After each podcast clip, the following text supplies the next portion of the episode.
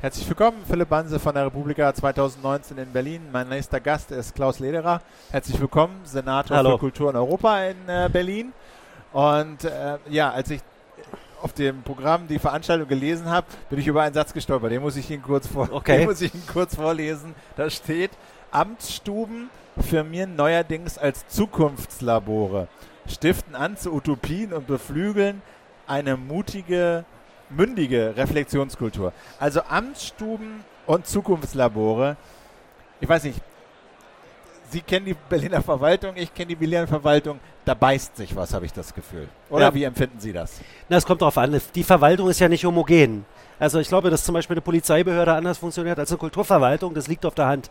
Und äh, in der Kulturverwaltung, als ich vor zweieinhalb Jahren angefangen habe, bin ich schon auf eine Belegschaft gestoßen, auf Mitarbeiterinnen und Mitarbeiter gestoßen, äh, die im Grunde, sonst könntest du mit Kulturschaffenden gar nicht arbeiten, äh, weniger in hierarchischen, weniger in äh, vertikalen ähm, Strukturen denken, sondern immer tatsächlich doch eher einen horizontalen Blick auf die Dinge haben. Und äh, es ist eine vergleichsweise kleine Abteilung.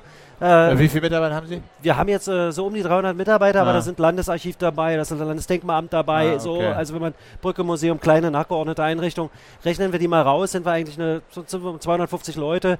Das ist ein, eine überschaubare Größe und eine überschaubare Größe braucht man, glaube ich, auch, um Veränderungsprozesse jedenfalls in Raum und Zeit anstoßen zu können. Ich- Bei Zukunftslabor, ich meine, wir, wir, also als Berliner, wenn man zum Bürgeramt geht, ist das keine besonders ermutigende Erfahrung. Äh, Man, man bekommt keinen Termin, um sich umzumelden, man bekommt keinen Termin, um irgendwie zu heiraten, etc. pp. Diese Probleme haben Sie nicht in der Kulturverwaltung?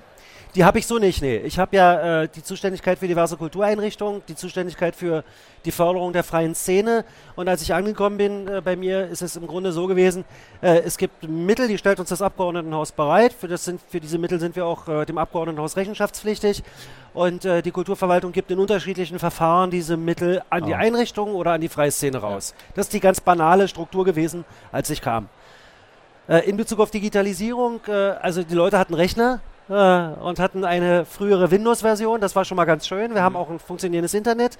Das ist nicht bei allen Verwaltungen so. Insofern kann ich mich da nicht beschweren. Daumen hoch, ja. Aber wir haben auch inhaltlich ein paar völlig neue Herausforderungen jetzt begonnen, in den zweieinhalb Jahren anzugehen. Das eine ist die, die Raumsituation für Kunst- und Kulturschaffende in Berlin. Das zweite sind Zugangshürden, soziale Zugangshürden, kulturelle Zugangshürden, äh, der ganze Komplex äh, kulturelle Bildung, der ganze Komplex Diversitätsentwicklung und Kultureinrichtung, Nutzerforschung, Nichtnutzerforschung. Das sind alles Dinge, die im Grunde völlig neu von uns jetzt aufgebaut werden. Und das sind, glaube ich, die für mich auch spannenden Felder, wo es darum geht, mehr als einfach nur Geld rauszugeben, also eine Einwe Einbahnstraße zu sein, sondern eher in so ein reflektierendes System umzuschauen. Aber wie stellen Sie sich das denn vor? Also äh, auch in dieser äh, in der Veranstaltung ist ja von Digitalisierung die Rede, wie Kulturverwaltungen sich, sag mal, in einer digitalisierten Stadt in diesem Fall Land neu aufstellen können. Ja. Also äh, mal die, sag mal, finanziellen, strukturellen, personellen Begrenzungen, die man natürlich immer so hat, beiseite. Wie würden Sie sich das vorstellen? So eine Vision für eine Kulturverwaltung in einer Stadt wie Berlin, wo an Kultur kein Mangel herrscht. Wie sähen Sie diese Verwaltung im Idealfall? Also erstmal, sie müsste größer sein und sie müsste tatsächlich doppelt so viele Ressourcen Ja. haben. Sie müsste äh, mit den Kultureinrichtungen, die natürlich auch alle auf dem Digitalstand sind und die natürlich auch alle über das Personal verfügen, was technisch wie auch inhaltlich in der Lage ist, äh, diese Möglichkeiten dann auch zu, zu nutzen, nutzen. äh, wäre vernetzt. Wir wüssten zum Beispiel äh, sehr genau, wer in unsere Einrichtung geht, wer wann in unsere Einrichtung geht. Wir wüssten sehr genau über den sozialen Status Bescheid. Wir wüssten, welche Angebote wir machen müssen oder wo wir gegensteuern müssen, damit wir die erreichen, die wir noch nicht erreichen. Wir hätten sicherlich auch ein einheitliches Ticketing-System, wo, äh, egal ob es Geld kostet oder nicht, wir sowas wie ein Management von Besucherströmen oder von, von Veranstaltungsbesuchen machen können. Wir hätten sowas wie äh, äh, konzentrierte Fortbildungsangebote. Wir wären verbunden zwischen freie Szene, Institutionen, unseren Einrichtungen äh, mit der Verwaltung, um tatsächlich ähm, passgenaue Angebote, passgenaue Förderprogramme zu entwickeln, weil wir wissen, wo in welche Richtung der Trend sich entwickelt. Also das, das wäre schon alles ziemlich spannend und es wäre in der Tat viel interaktiver und es wäre eine Verwaltung, die sich in einem offenen Prozess entwickelt, die auch mal Dinge ausprobiert, Dinge wieder verwirft und quasi aus Best Practice, Best Practice Beispielen lernt.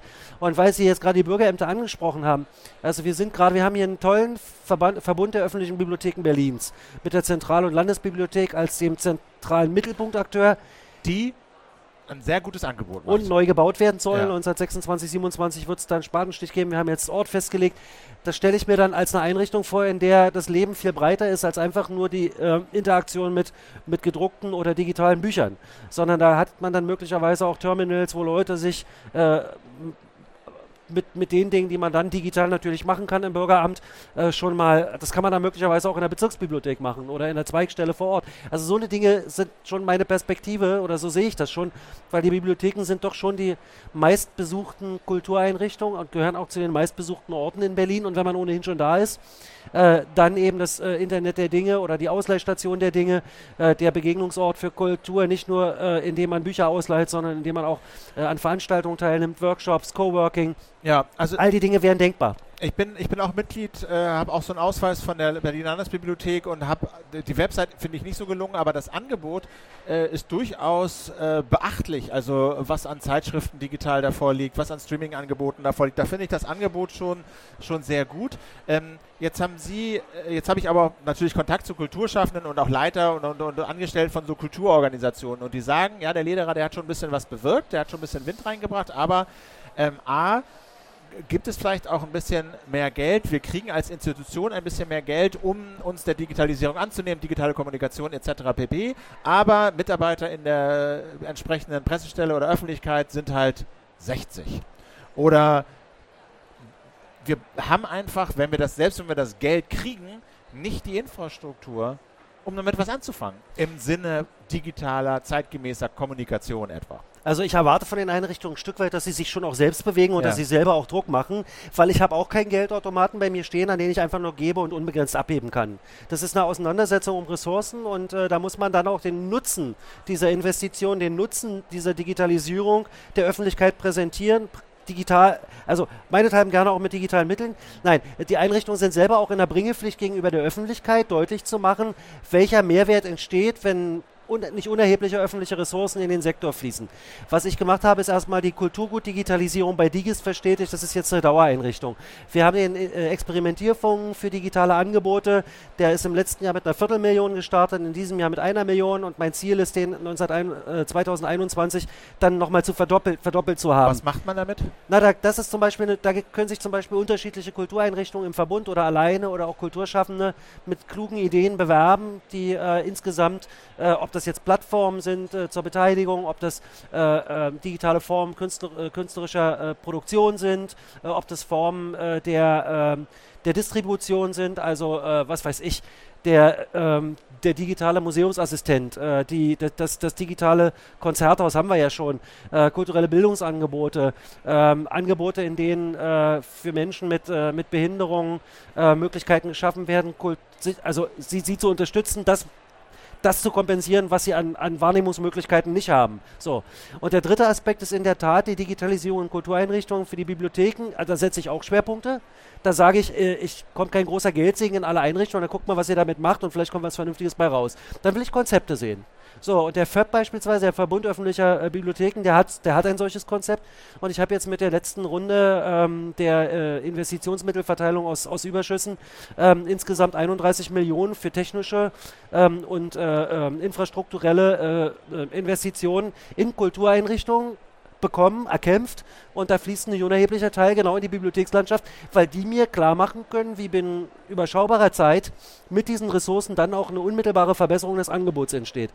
Es gibt auch, ich muss das auch sagen, es gibt Kultureinrichtungen, die sind spitze in diesen Dingen. Auch in Berlin schon.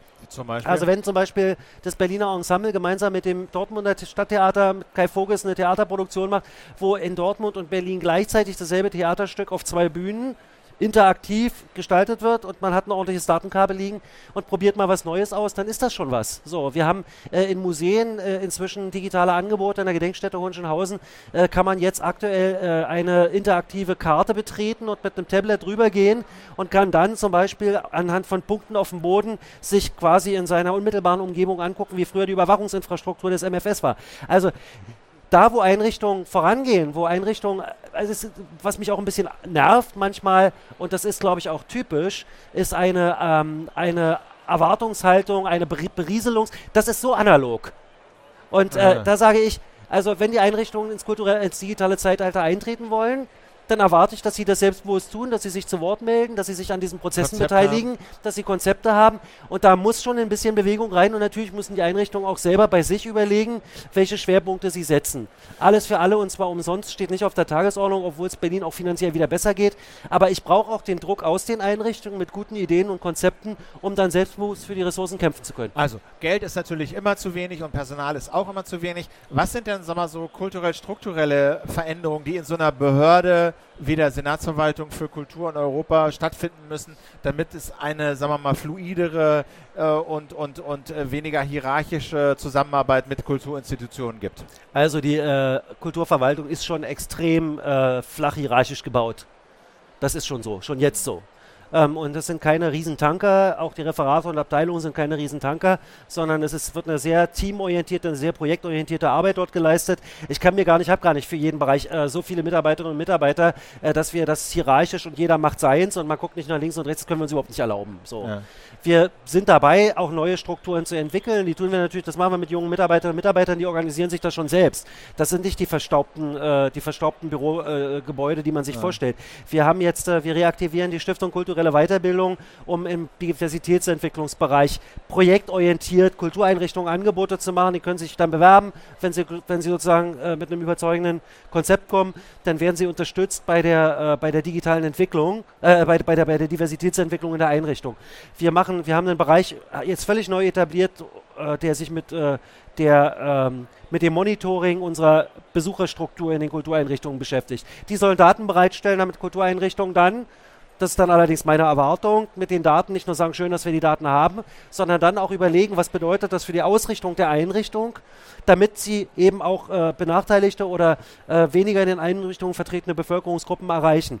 Und so kann man das durchdeklinieren. Ich arbeite jetzt auch für den ganzen Bereich Kulturräume äh, mit äh, meinen Kolleginnen und Kollegen eine Struktur, die ist sehr auf Außenanbindung, sehr auf Netzwerkarbeit äh, eingerichtet mit dem Ziel, äh, Immobilien im Land zu, zu, zu gewinnen, Immobilien im Land zu halten, zu entwickeln, Ressourcen ranzuholen, damit wir die auch sanieren können, dass wir die, äh, ne, dass wir Ja. die Kulturrauminfrastruktur aufrechterhalten.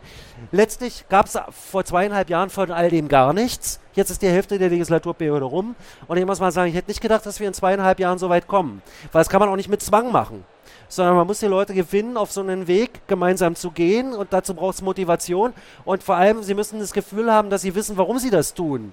In einer groß veruns hoch verunsicherten Welt Ja. des Verwaltungsumbaus, wenn man eine Vorstellung hat, was man mit den, mit den neuen Möglichkeiten, mit den, mit, den, mit den neuen Infrastrukturen anfangen kann. Und dann andere sehen, aha, die machen das und das damit.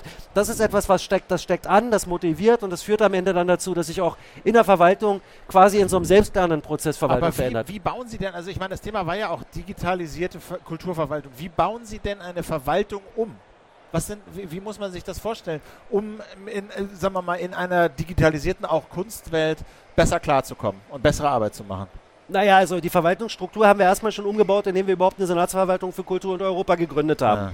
So, da haben wir erstmal eine, eine große Kulturabteilung und drei Bereiche, die wir noch quasi genau, mitgehabt haben. bisher angegliedert an haben wir erstmal in, haben wir, ja. haben wir erstmal sozusagen in eine Struktur aus, aus drei Bereichen, also haben wir erstmal schon mal Ja. so gestaltet, dass es möglich ist, relativ dicht angebunden an Stab und Führung, ähm, die Projekte in, in Teams sehr, sehr flexibel zu gestalten. Okay, so, das ist eine strukturelle Geschichte.